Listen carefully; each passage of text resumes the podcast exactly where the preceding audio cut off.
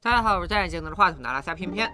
神秘男子住进酒店，竟是为了偷偷窥探对面的大楼。他到底有什么不可告人的目的？他之后又叫了什么特殊服务，以至于引发了一起连环血案？废话不多说，今天就带大家来看看《九号密室》第六集的第三集。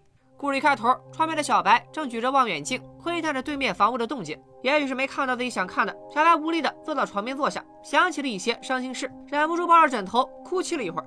等小白的情绪慢慢平复下来，他才发现枕头底下有一张使用过的卫生纸，床缝里还有一本脏兮兮的色情杂志。看来这家酒店的卫生状况堪忧。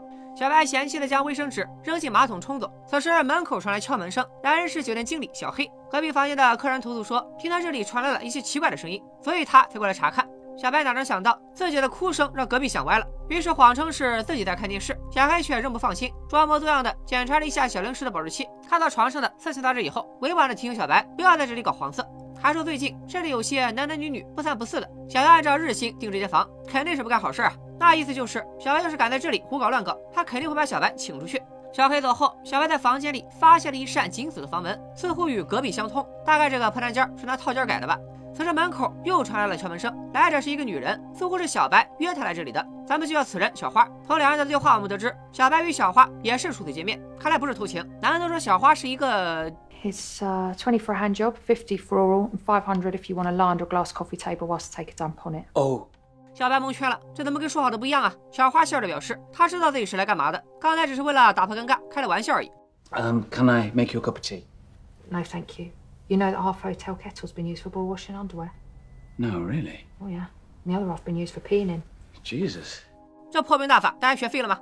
接着，小花从包里掏出了望远镜，搬了一把椅子，坐到了窗边。小白也在床边坐下，向小花简单的讲述了自己的故事。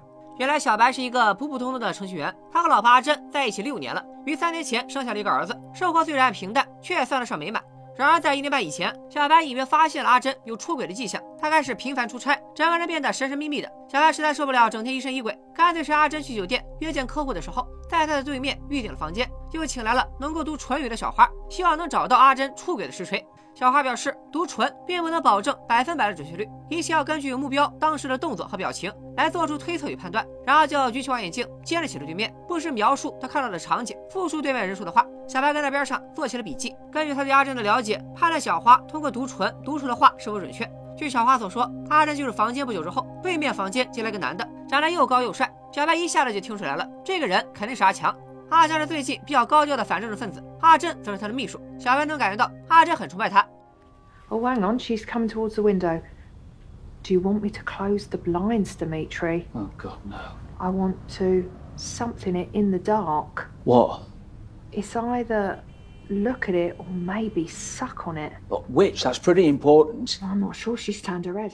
接下来，阿强又脱了外套， 小白简直要气疯了。这不明摆着是后者吗？他站起来就去夺小花手中的望远镜，打算自己看个明白。然而这时门口又又又传来了敲门声。小白知道来人肯定还是酒店经理小黑，估计又是来检查他有没有在搞黄色。于是赶紧让小花躲进衣柜，毕竟这孤男寡女的也说不清楚。可衣柜多挤啊！小花选择躲进卫生间。小黑这次来的由头是给小白送早餐单。小白一眼看见小花的包还在床上，赶紧将其挪到了床底下，但还是引起了小黑的怀疑。只见小黑一把拉开了衣柜门，却什么都没有发现。接着，小黑又以检查厕纸是否用完为由，要去卫生间瞅一眼，但小花早在里面把门锁住了，小黑自然打不开。小白赶紧在后面补充，卫生间的门不知道为啥自己锁上打不开了，我正想找你们呢。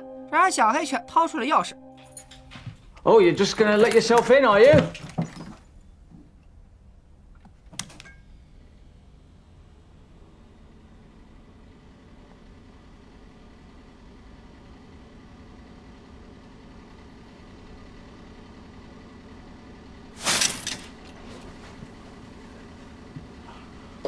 All good.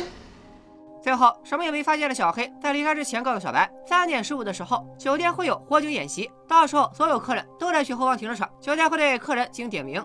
小黑走后，小花拿着之前小白扔进去的色情杂志，走出了衣柜。他问小白：“你说你也挺正常一个人，但小黑老是怀疑你呢？”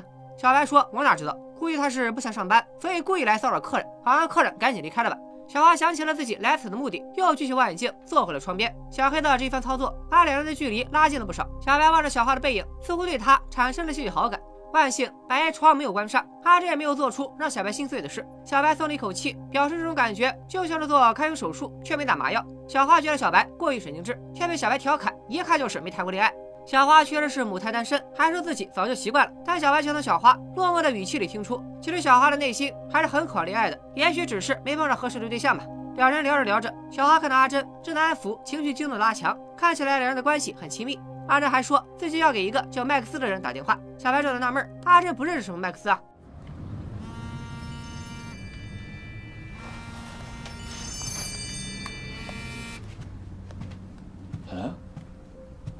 It's me. Hi. Did you call me last night? No, I, I don't think so. I had another missed call, number withheld. No, uh, well, I, I, I was out last night with my friends. 不得不说，这段对话的表现形式非常巧妙。而通过对话，我们也能够得知，原来小白与阿珍早已分手。小白难忘旧情，还在不断的给阿珍打电话。 阿珍不堪骚扰，申请了限制令，不许小白接近她，并且由衷的希望小白能够忘记他，开始一段新的恋情。You deserve a penis. Happiness. 小白恳求阿珍再见自己一面，阿珍却挂断了电话。小白又失望又难过，而这边小花还在同步复述阿珍说的话。He's moving towards Yeah, her. all right, stop it now. He's putting his arm around I said stop it. Let me help you. That's enough!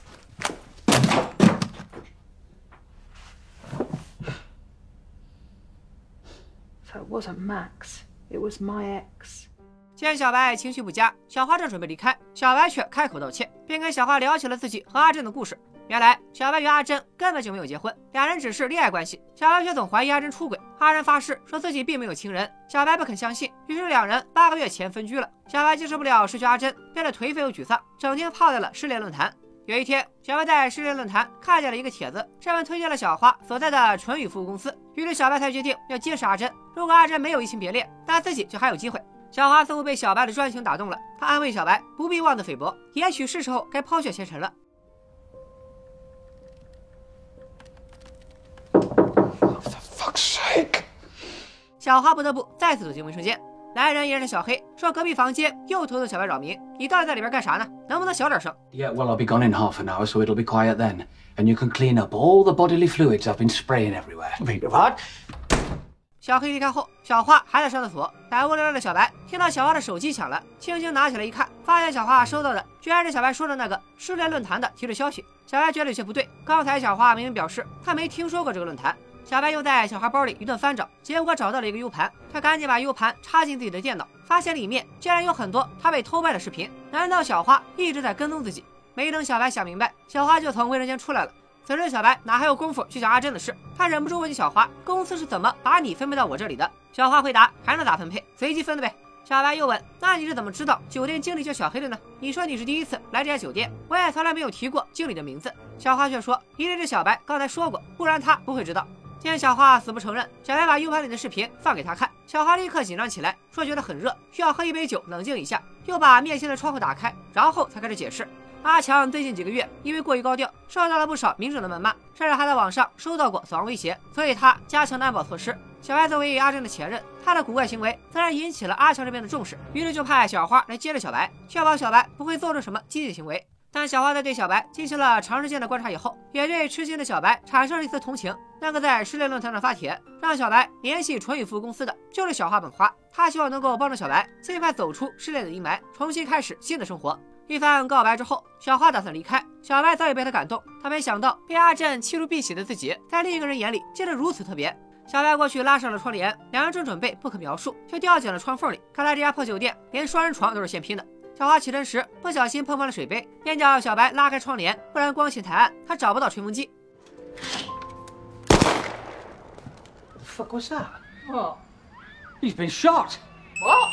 Dimitri! He's been shot! Someone just shot him! Yeah. Brenda! Brenda! No. What? 紧接着，小花居然打开了那扇连通隔壁房间的门，一个男人走了进来，将一把手枪塞进了小白手里，要把小白的望远镜放在窗边的椅子上，在地上留下了一粒子弹壳。小花则擦去了自己留在抽风机和玻璃杯上的指纹。一切都收拾妥当以后，两人一同进入了隔壁房间。随后进来的小黑看到的只有小白的尸体。The murder of Dmitry Novak is a tragedy. There's no doubt about that.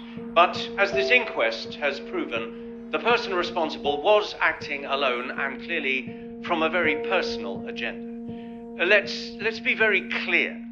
Any conspiracy theories linking this government to Mr. Novak's death are quite frankly preposterous. Thank you.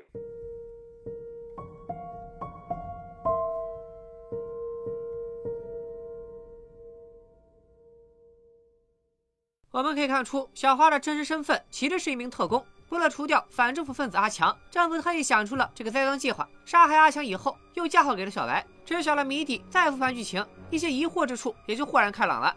一开始，小黑找上门来，是因为小白被隔壁房客投诉噪音过大。但小白哭的时候是把脑袋埋在了枕头里，怎么还会打扰到隔壁房客呢？知道隔壁房间住的其实是男特工以后，我们就不难猜到，男特工之所以多次投诉小白噪音扰民，正是想让小黑对小白留下深刻印象。好在小白被杀之后，警方上门调查时，小黑能够回忆起小白的异常状态，坐实小白本就图谋不轨这一猜测。小花进入房间之后，很快就跟小白开了个有色玩笑，说是能快速打破尴尬。但仔细想想，小花如果真的只是来做纯语服务的，有什么必要与小白拉近距离呢？难道是为了小白的小费吗？开始纯语服务以后，小花夸的阿强很帅。让小白有点不是滋味，当着金主爸爸的面夸对手，这一放大正肥啊！但事实上呢，小花的情商真的这么低吗？Not being funny, Felix. Your wife has very good taste. You talking about him or me? Both. Though you are physically very different.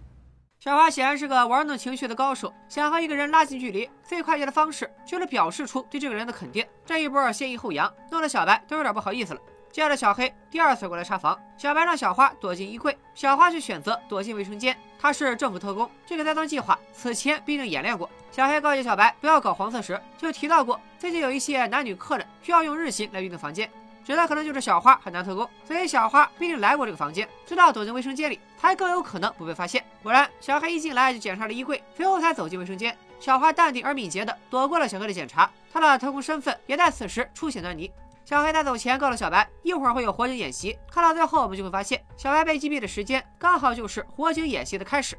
或许这个火警演习本身就是政府安排的，除了掩盖枪声，通过在完成任务后还可以混入人群中逃走。而经过这一番躲藏，小白与小花就像是拥有了共同的秘密一样，关系一下子亲近了许多。小白更是对小花增进了几分好感，不然他也不会在调侃小花一看就没谈过恋爱之后，赶紧拿起望远镜偷瞄小花的反应了。然后小白又问起了小花的婚姻状况，小花虽然嘴上说着一个人挺好，脸上却故意露出落寞的神情，表现出了十分渴望爱与被爱的模样，目的就是让小白觉得怜惜加倍。另外一个值得注意的点是，阿珍与阿强因为全片都没出现，所以我们也并不能确定小花的纯影服务是否准确。这等于小白一直在听小花的一面之词，所以我想，可能小花在描述他们的动作时会添油加醋一番，故意让小白认为阿珍真的和阿强有一腿，好让小白迅速移情到他这个新欢身上。小白生气，摔坏望远镜以后，小花假意告辞离去，因为他知道此时的小白最需要别人的安慰，他必然不会让小花离开。果然，小白对小花敞开了心扉，小花顺手而上，但小黑再次打断两人。这次小黑过来，依然是因为隔壁男特工的投诉。我在小白的房间里装有窃听器之类的东西，所以男特工才能总在关键时刻投诉。毕竟小白一定要等到火警演习时才能被杀，在此之前，总不能真的让小花现身吧？小黑走后，小白发现了小花的 U 盘，得知小花一直在监视他，还在失恋论坛发帖回复小白。我认为这里也是小花刻意安排的，目的就是让小白无意间发现小花对他痴心一片。其实从小花在失恋论坛上发帖，让小白去调查阿珍的时候，应该就是灾难计划的开始。这次的会面地点和时间，应该也是小花制定的。而这次的冰心险招也获得了显著的效果。小花成功感动了小白，让小白根据他设计好的路线来到了窗边，并且丢给他黑色的吹风筒。这样就能让对面早就安排好的警察名正言顺的开枪击毙这个持枪歹徒。这次小白顺利成了杀死阿强的凶手，政府则把责任撇得一干二净。男特工在离开之前，还特意把小白的望远镜和之前听小花读真实做的笔记放在了窗前的椅子上。这些东西刚好能证明小白一直在监视阿珍，他之后冲动的射杀了阿强，也就有了解释。怎么说呢？这一集我猜到了会有反转，但没猜到最后的落点竟然会在政治惊悚上。痴情的小白就这样成了一场政治行动的炮灰。第一集时，胖胖和二侧还调侃自己残次枯竭，我瞅着这一季九号密室的质量，明摆着是还能再拍二十年啊！最后又到了我们固定的找兔子环节，这次兔子出现的地方实在是太隐蔽了，居然在洗发水的瓶子上，这也是兔子雕塑第一次以平面的形式出镜。之后它还会以怎样出乎意料的方式出现呢？老规矩，本期视频点赞过十万，下期九号密室咱们继续更新，拜了个拜。